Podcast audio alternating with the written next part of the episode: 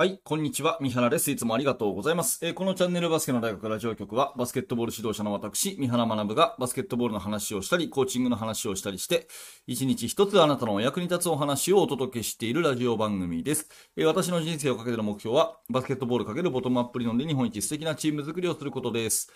えー2023年の6月の15日木曜日になります。今日も聞いていただいてありがとうございます。えー最初にお知らせを1点させてください。いよいよ明日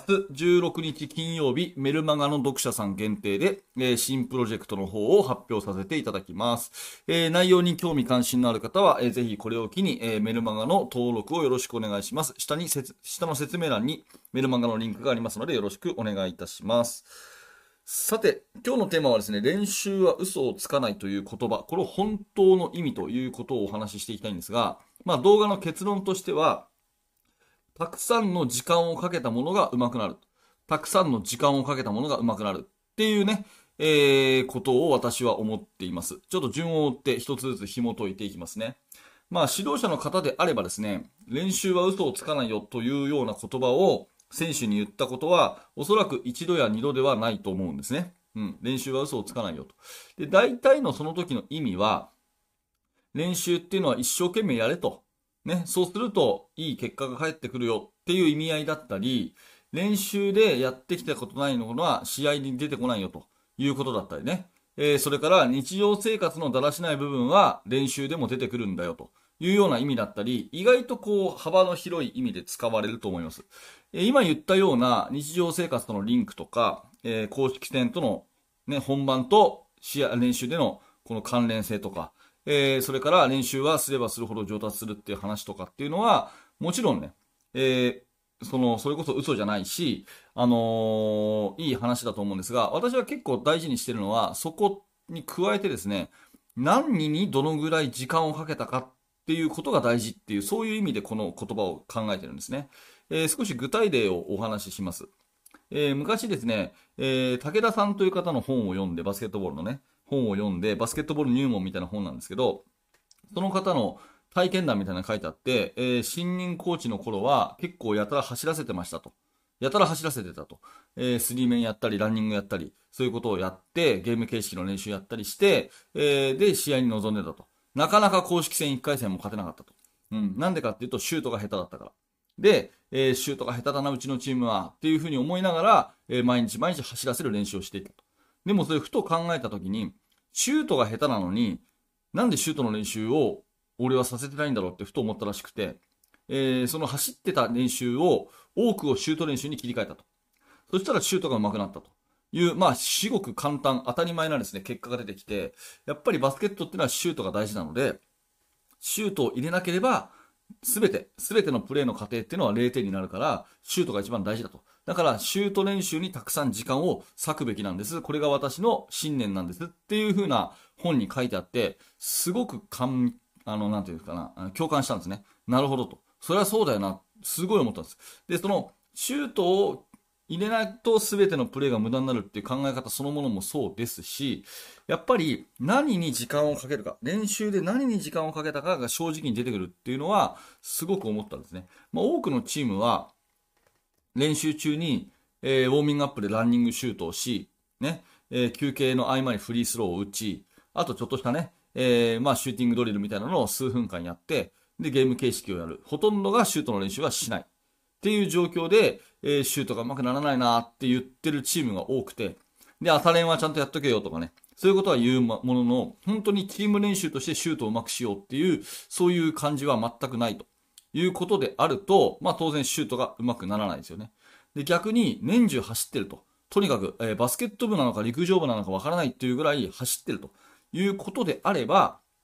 走ってるということであれば、それはもう、あの走ることに対しては長けてるということになりますし、ね、ディフェンスの練習をいっぱいやればディフェンスは上手くなる。ね、オフェンスの練習をいっぱいやればオフェンスは上手くなる。とにかく何に時間をどれだけかけるかっていうことがすごい重要なんじゃないかなというふうに思います。なので、えー練習はですね、常に指導者の方は記録を取っとくべきで、えー絶対ね、えーホワイトボードとかノートに書いたものをですね、えー残しておくべきなんですね。で、何、何のために残しておくかっていうと、何に多くの時間をかけたか。で、その練習の成果がどうだったかっていうことを振り返るために、やっぱり時間の記録をしとくってことはすごい重要だと思います。えー、試合をしてみて、シュートがやっぱり下手だと。どうしてもシュートが入らない。ということであれば、そのシュートの時間っていうのを増やすべきだし、走るのが足りない、体力がなかったっていうことであれば、今までの練習時間を振り返ってみて、えー、走る時間が足りないのであればそれを増やすべきだし、やっぱり練習っていうのは嘘をつかない。この本当の意味は、時間を多くかけたものが上達する。時間をかけなかったものは上達しないというこの事実ですね。えー、ここが今日のポイントなんでもう一回言いますけど、練習は嘘をつかないっていうのは、多くの時間を費やしたものが伸び、時間を費やさなかったものは上達しないというこの事実。だから、えー、練習を振り返るときに一つで失敗があるとすれば、どんな練習やってもいいんですよ。何の練習やっても全部正解なんだけど、一個練習に失敗があるとすれば、それは記録を残さないことだと思います。はい。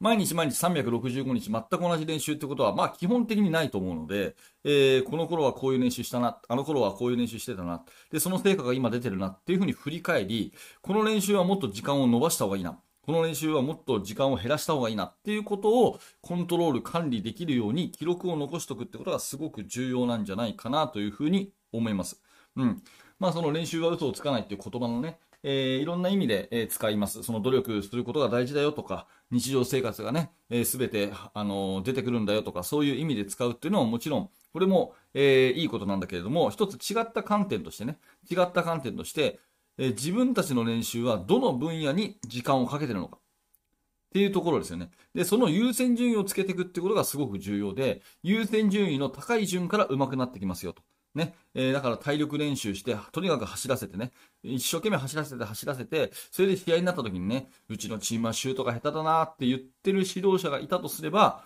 まあそりゃそうだよねと。うん。だって、シュート練習してないでしょと。で、シュート練習しさえすれば上手くなるよということですね。えー、なのでそういう形で、どこに時間をかけるか、その決断をやっぱりしていくってことが指導者としては大事だろうし、えー、まあ、ボトムアップ理論で言うとね、選手たちに考えさせ、えー、自分たちの武器はこれにすると。絶対これが、えー、長けてないことには勝てないんだから、これは頑張るっていうような一つの分野ね。えー、例えばシュート、スリーポイントシュートをとにかくうちのチームは入れないと、ここが生命線なんだということを選手たちが思うのであれば、それに時間を費やしていく。まあ、そんな風にですね、練習をなんとなくこう均等にやるというよりは、特化して、ここっていうところに時間を費やす。それがすごく重要なんじゃないかなというお話でございます。はい、今日の、えー、タイトルは練習は嘘をつかない本当の意味ということで、いろんな意味合いありますけれども、時間をかけたものに成果は現れると。ね。時間をかけなかったものはうまくならないという事実であるというお話です。はい。ということで、ありがとうございました。えー、あなたの練習を振り返るきっかけになれば嬉しく思います。もし今日の放送が面白かったら、ぜひチャンネル登録をして、また明日の放送でお会いしましょう。えー、最後にもう一回だけお知らせをさせてください。いよいよ明日16日金曜日、メルマガ読者さん限定で、えー、新プロジェクトを発表させていただきます。えー、内容に少しでも興味関心のある方は、えー、メルマガの登録を下の説明欄からよろしくお願いいたします。はい。最後までありがとうございました。三原学でした。それではまた。